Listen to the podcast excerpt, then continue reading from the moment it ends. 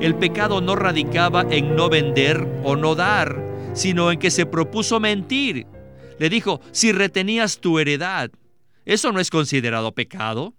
Y si retenías el dinero de la venta, eso tampoco es pecado. Pero si buscas obtener un buen nombre, mintiéndole al Espíritu, eso sí es un pecado muy grave, muy serio. Bienvenidos al estudio Vida de la Biblia. La Biblia es la revelación de Cristo como vida.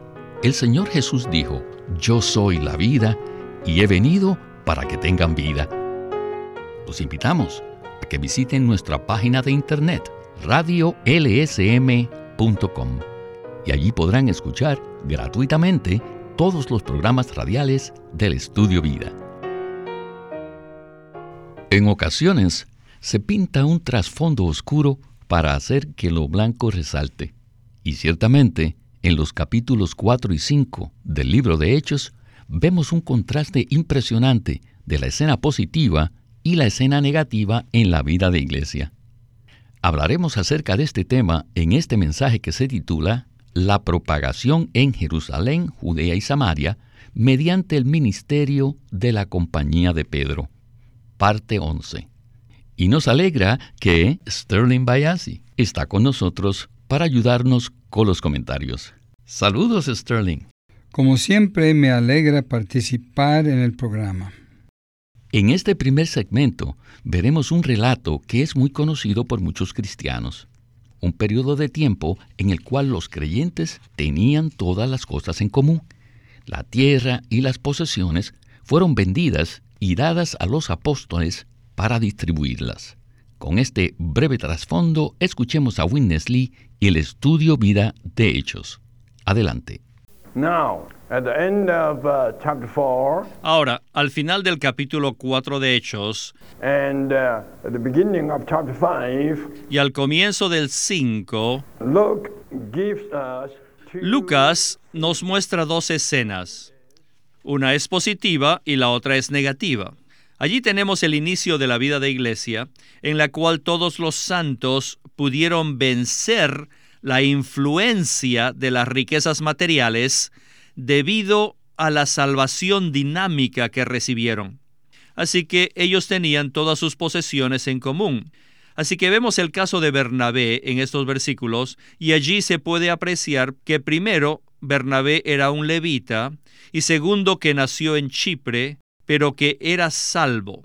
Luego vemos que él vendió todas sus propiedades y el dinero de la venta lo puso a los pies de los discípulos para que fuese distribuido. Esta es la escena positiva. Pero Lucas también nos presenta un cuadro negativo, y esta se relaciona con una pareja que eran Ananías y Zafira. Ellos tenían un plan, un plan maligno, y era engañar al espíritu que moraba en los apóstoles.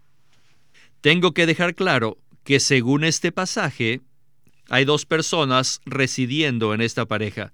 ¿Y quiénes son estos dos? Sin duda, una de ellas es el Espíritu, ya que esta pareja era salva. Por lo tanto, el Espíritu Santo moraba en ellos, pero también este pasaje dice que Satanás llenó sus corazones para que mintieran al Espíritu Santo. Así que en Ananías y Zafira moraban dos residentes. Número uno, el Espíritu Santo y número dos, Satanás. Una buena técnica para estudiar y exponer la Biblia es explorar los contrastes que la Biblia misma nos presenta. El hermano Lee utilizaba con frecuencia esta técnica y a menudo lo señala. Y aquí vemos un poderoso ejemplo de esto en los capítulos 4 y 5 de Hechos. ¿Qué tal entonces si usted nos comenta algo acerca de estas dos escenas? Una que es maravillosamente positiva y la otra que es trágicamente negativa. En primer lugar, veamos el factor de este ejemplo positivo en el capítulo 4. Allí se nos dice que los apóstoles con gran poder daban testimonio de la resurrección del Señor Jesús. y que abundante gracia era sobre todos los creyentes. Debemos hacer énfasis en el hecho de que la proclamación o la propagación del Cristo resucitado es el tema central del libro de Hechos. El tema de la predicación llevada a cabo por los apóstoles era la resurrección del Señor Jesús. Con base en el Evangelio de Juan, sabemos que la iglesia fue producida en la vida de resurrección de Cristo. La iglesia en el libro de Hechos vino a existir debido a que los creyentes experimentaban la vida de resurrección de Cristo. Así que ahora ellos se hallaban en las etapas iniciales en cuanto a congregarse, reunirse y tener todas las cosas en común, no por causa de alguna enseñanza o norma ética que les fuese impuesta, sino por el poder de la vida de resurrección y la gracia de Dios. Por lo cual los discípulos estaban en forma espontánea en unanimidad Sabemos por los capítulos anteriores en Hechos, como en el capítulo 2, que ellos se reunían cada día de casa en casa y disfrutaban al Señor Jesús de manera corporativa y constante. Como resultado de esto, nuevos creyentes eran agregados a la iglesia día a día. Como resultado de esto, nuevos creyentes eran agregados a las iglesias cada día, y ellos simplemente no estimaron sus posesiones como su propiedad personal, sino que querían compartirlas.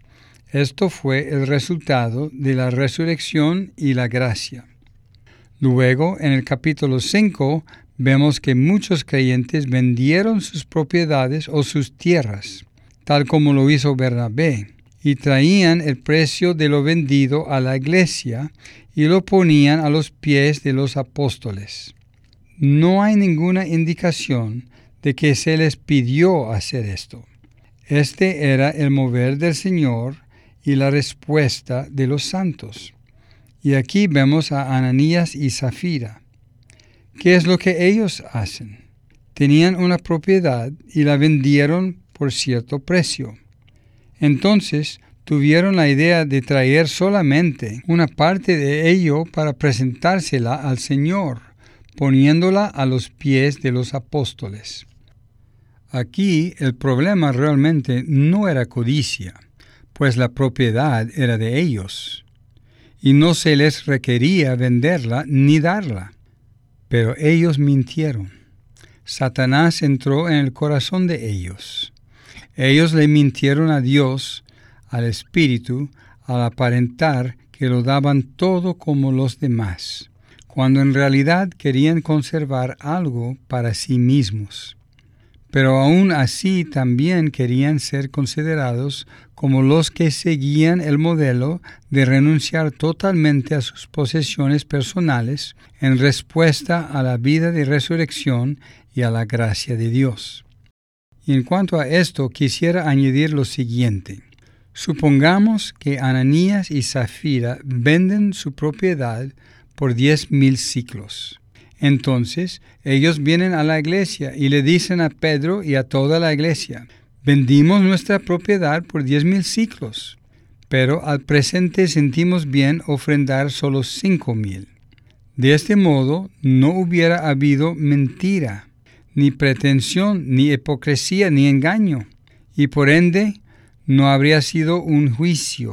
Quiero recalcar esto.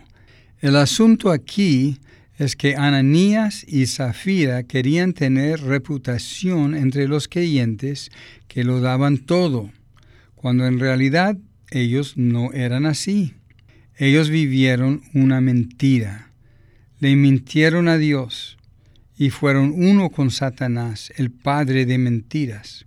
Por tanto, experimentaron el juicio y vino gran temor sobre toda la iglesia, en cuanto a que este no es un lugar donde se aparenta ni donde se miente.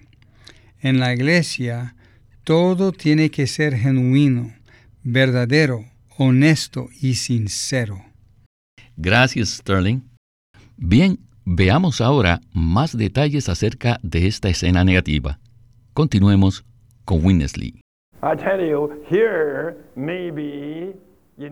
Les digo, en el Nuevo Testamento, el caso de Ananías y Zafira es el primer caso de creyentes que han sido engañados o poseídos por Satanás. Pedro aún le dice, ¿por qué llenó Satanás tu corazón para que engañases al Espíritu Santo? Satanás no estaba fuera de ellos, sino dentro de ellos, en su corazón, engañándoles. ¿Cómo pudieron ellos ser engañados? ¿Cómo pudo Satanás tener tal cabida en ellos?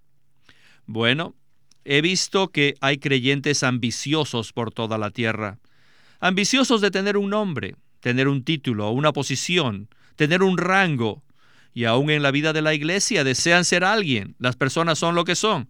Aquí en el occidente, como también en el lejano oriente, he visto hermanos que ambicionan rangos, posiciones, títulos o nombres en la iglesia. E incluso algunos jóvenes ambicionan el liderato. En el caso de Ananías y Zafira, el deseo de hacerse un nombre dio cabida al engaño de Satanás. Ellos deseaban ser reconocidos como aquellos que lo vendieron todo por la iglesia. Ellos lo vendieron todo, pero escondieron parte del dinero para sí mismos. Aquí Pedro nos dice que ellos le mintieron al Espíritu Santo. ¿Creen ustedes que el Espíritu al que mintieron era el Espíritu que mora en el cielo, fuera de ellos, ajeno a ellos, alejado? Yo no creo eso. Ellos le mintieron al Espíritu que moraba dentro de ellos. De lo contrario, ¿cómo podría decir Pedro que le habían mentido al Espíritu Santo? Esto nos muestra que tanto Satanás como el Espíritu Santo moraban en ellos. Tenemos que examinar el caso de Pedro en Mateo 16 también, cuando Pedro reconoce a Jesús como el Cristo, el Hijo del Dios viviente, a lo cual el Señor le respondió que ello le fue revelado por el Padre, y que ninguna carne o sangre se lo había revelado. Pero en el mismo capítulo, después de recibir la revelación del Padre, vemos que Pedro fue posesionado por Satanás. El Señor vio en Pedro algo de Satanás y ello lo obligó a llamarle Satanás, reconociendo que Satanás estaba en él, no fuera de él, sino morando en Pedro. Así le dijo. Debemos tener mucho cuidado para no ser engañados por Satanás ya que Él no está lejos de nosotros. Nosotros debemos condenar y abandonar la ambición de querer ser alguien en la iglesia. Cada vez que tenemos estos pensamientos ambiciosos, le damos cabida a Satanás. Él nos puede engañar y en términos espirituales aún nos puede conducir a la muerte. Realmente necesitamos tener percepción espiritual para destacar la causa de la caída de Ananías y Zafira. Por supuesto, nadie quiere seguir el modelo de ellos y repetir su experiencia. Entonces, ¿podría usted explicarnos cuáles son las lecciones que podemos aprender de este relato? Quisiera desarrollar un poco más algo que compartí anteriormente. El trasfondo como se ve en los capítulos 2 al 4 de Hechos, es el mover del Espíritu Santo, el poder del Evangelio, la vida de resurrección de Cristo, la gracia de Dios, el disfrute corporativo que tenemos del Señor y la vida de iglesia cotidiana de casa en casa. Eso resultó espontáneamente en una práctica temporal considerando la totalidad del Nuevo Testamento, que es la práctica de que los creyentes tenían en común todas las cosas. El hecho de que en las epístolas Pablo no enseñó eso, ni lo mandó, indica que eso no estaba en el núcleo de la vida y práctica esencial de la iglesia. Sin embargo, era una práctica corporativa de los creyentes.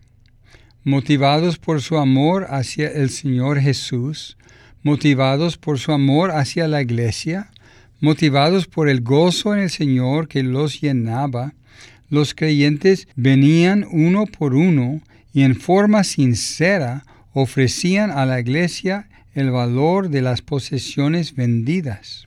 Después, temporalmente surgió un problema en el capítulo 6 con relación a atender las necesidades de todos.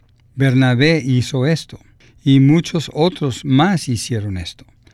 Pero no existía ningún requerimiento diciendo que esa era una condición para reunirse con la iglesia en Jerusalén o que ese fuese un requerimiento para aquel que creyera en el Señor Jesús. No obstante, aquí tenemos a una pareja que mintió. Ellos eran uno con Satanás, el padre de mentiras, Incluso Pedro le dijo a Ananías, ¿por qué llenó Satanás tu corazón para que engañases al Espíritu Santo? Esto indica unas cuantas cosas. La primera es que la iglesia, la iglesia genuina, es columna y fundamento de la verdad, de la realidad divina. En la iglesia todo debería ser honesto, verdadero, puro, real, sin pretensión y sin hipocresía. Ananías y Zafira violaron esto.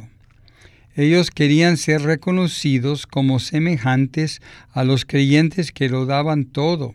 Así que aquí ellos vienen con la cantidad que habían acordado ofrecer y pretenden que esa era toda la cantidad. Eso era una mentira. Al hacer eso, aunque ellos eran creyentes genuinos, y no deberíamos pensar que eran falsos creyentes, debido a que en su corazón mintieron y engañaron, se dieron el terreno para que Satanás los poseyera. Por tanto, aquí vemos que en lo referente a la iglesia genuina, a la práctica de las iglesias locales reveladas en el Nuevo Testamento, no debemos aparentar. No estamos aquí para obtener gloria de parte de otros humanos, otros creyentes. No estamos aquí para hacernos un nombre para nosotros mismos entre los creyentes. Debemos ser veraces, debemos ser honestos, debemos ser genuinos y debemos ser sinceros en todo lo que hacemos. Esta es la lección. No se trata de que ellos querían dinero y que solamente por querer dinero debían ser juzgados. No, Ananías y Zafira podían haber dicho, hemos decidido conservar la mitad del dinero y les daremos la otra mitad. De inmediato ellos se habrían rebajado según el estándar que habían concebido pero habrían sido honestos. No habría habido mentira. Pedro no dijo que la causa era el dinero, la causa era la mentira. Y aquí la lección básica es que Dios detesta la hipocresía. Él detesta las mentiras, Él detesta toda pretensión, Él detesta el acto fingido. Debemos tener un temor santo de Dios y un respeto por la iglesia genuina, para que por lo menos seamos francos, sinceros y honestos en lo referente a nuestra vida de iglesia. Tengo que dar un fuerte amén a lo que usted acaba de decir.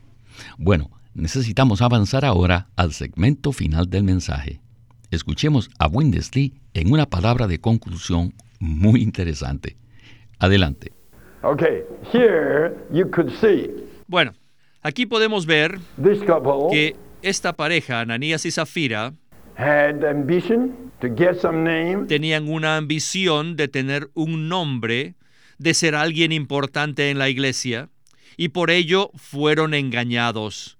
Y ese engaño los llevó a la muerte. Lo que Pedro hizo fue exponer la muerte que ellos tenían. No piensen que el hecho de que no haya muerte física significa que no haya muerte. Les advierto que apenas tengamos la ambición de ser alguien relevante en la iglesia, de inmediato se experimentará la muerte espiritual. Tal vez usted no muera físicamente, pero sí experimentará una muerte espiritual. Todos debemos cuidarnos de esto. Si el Espíritu Santo usó a Lucas para relatarnos este caso, es porque debe tener mucho significado. Esto nos muestra que por muy maravillosa que sea la vida de la iglesia, siempre debemos ser cuidadosos y siempre debemos estar alertas contra cualquier ambición. Y nunca debemos tener el deseo de ser alguien o de aspirar a una posición o rango en la iglesia, ya que la ambición da lugar al enemigo de conducirle y someterle a la muerte. Ahora quisiera decirles una palabra acerca de poseer todas las cosas en común. Hechos 5.4 nos dice, reteniéndola, esto es la propiedad, no se te quedaba a ti, y vendida no estaba bajo tu autoridad. Estas palabras indican que los apóstoles no consideraban el vender posesiones y distribuirlas a los demás como una práctica obligatoria o como un requisito legal, sino que era algo que los santos hacían voluntariamente.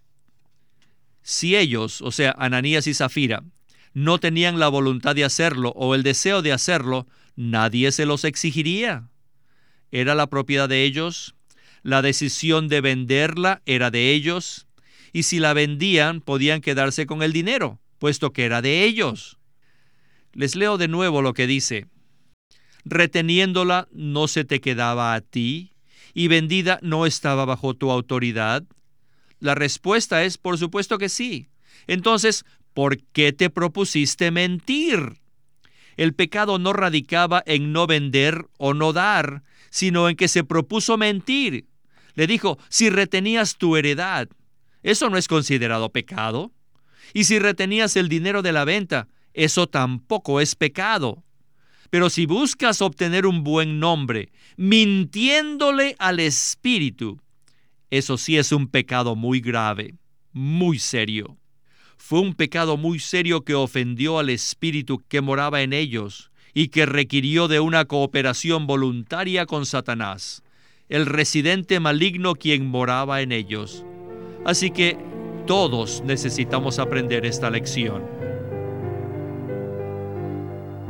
Le agradezco mucho al Señor por este ministerio que nos abre las escrituras de una manera tan penetrante y significativa. La historia de esta pareja y su final trágico es muy conocida entre muchos cristianos. Si leemos superficialmente este pasaje en Hechos 5, tal vez podemos concluir que el problema se debió a la avaricia o la mentira. Sin embargo, el problema fue mucho más profundo. Sin duda alguna, estamos siendo muy iluminados por esta revelación. ¿No es así? Muy cierto. El Espíritu Santo es el Espíritu de realidad que nos guía a toda la realidad. La fuente de esta realidad es Dios mismo como luz, y la palabra de Dios corporifica y transmite la luz divina que resplandece en la oscuridad. Yo mismo lo necesito. Todos necesitamos recibir este resplandor para que reverentemente tengamos temor de Dios y seamos genuinos con Él, con la iglesia y en todas nuestras relaciones con nuestros compañeros creyentes. Amén.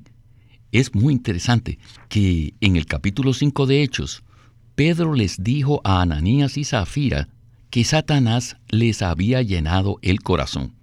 Esto probablemente les recordó a Pedro su propia experiencia, cuando el Señor Jesús en los Evangelios le dijo casi las mismas palabras. Realmente aprecio mucho sus comentarios en este mensaje, que tocó algunos puntos muy sobrios que no son fáciles de recibir. Sin embargo, estas son palabras que todos necesitamos oír como creyentes que deseamos ser llenos, no del enemigo de Dios, sino del Espíritu vivificante de Dios. Aleluya. Bueno, se nos agotó el tiempo del programa y debemos detenernos aquí. Muchas gracias, Sterling, por acompañarnos en el estudio Vida de la Biblia con Witness Lee. Gracias, ha sido un privilegio participar en este mensaje. Este es Víctor Molina haciendo la voz de Chris Wilde, Sterling Bayasi, la de Ron Cangas y Walter Ortiz, la de Witness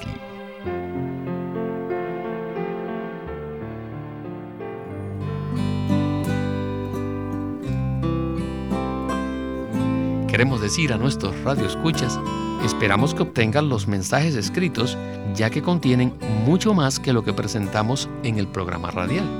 Por lo cual, les animamos a que nos llamen para saber los detalles con respecto a cómo recibir estos mensajes.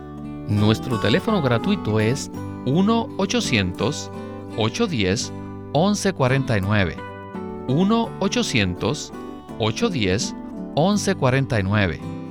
Si desean, pueden comunicarse con nosotros enviándonos un correo electrónico a estudiovida.com lsm.org. Una vez más, estudiovida.lsm.org.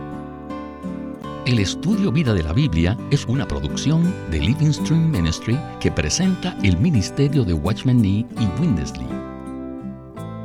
Estudio Vida de los Hechos de los Apóstoles. Este es un juego de cuatro libros con 72 mensajes que dio el hermano Witness Lee mostrando el tema principal del libro, que es la propagación del Cristo resucitado en su ascensión por el Espíritu mediante los discípulos para producir las iglesias, el reino de Dios. En este juego de libros el hermano Lee menciona todos los detalles del libro de los Hechos y nos presenta desde el punto de vista de vida cómo el Cristo resucitado se propagó en la iglesia primitiva, le recomendamos este juego de libros a todos aquellos que quieran profundizarse en las riquezas del libro de los Hechos.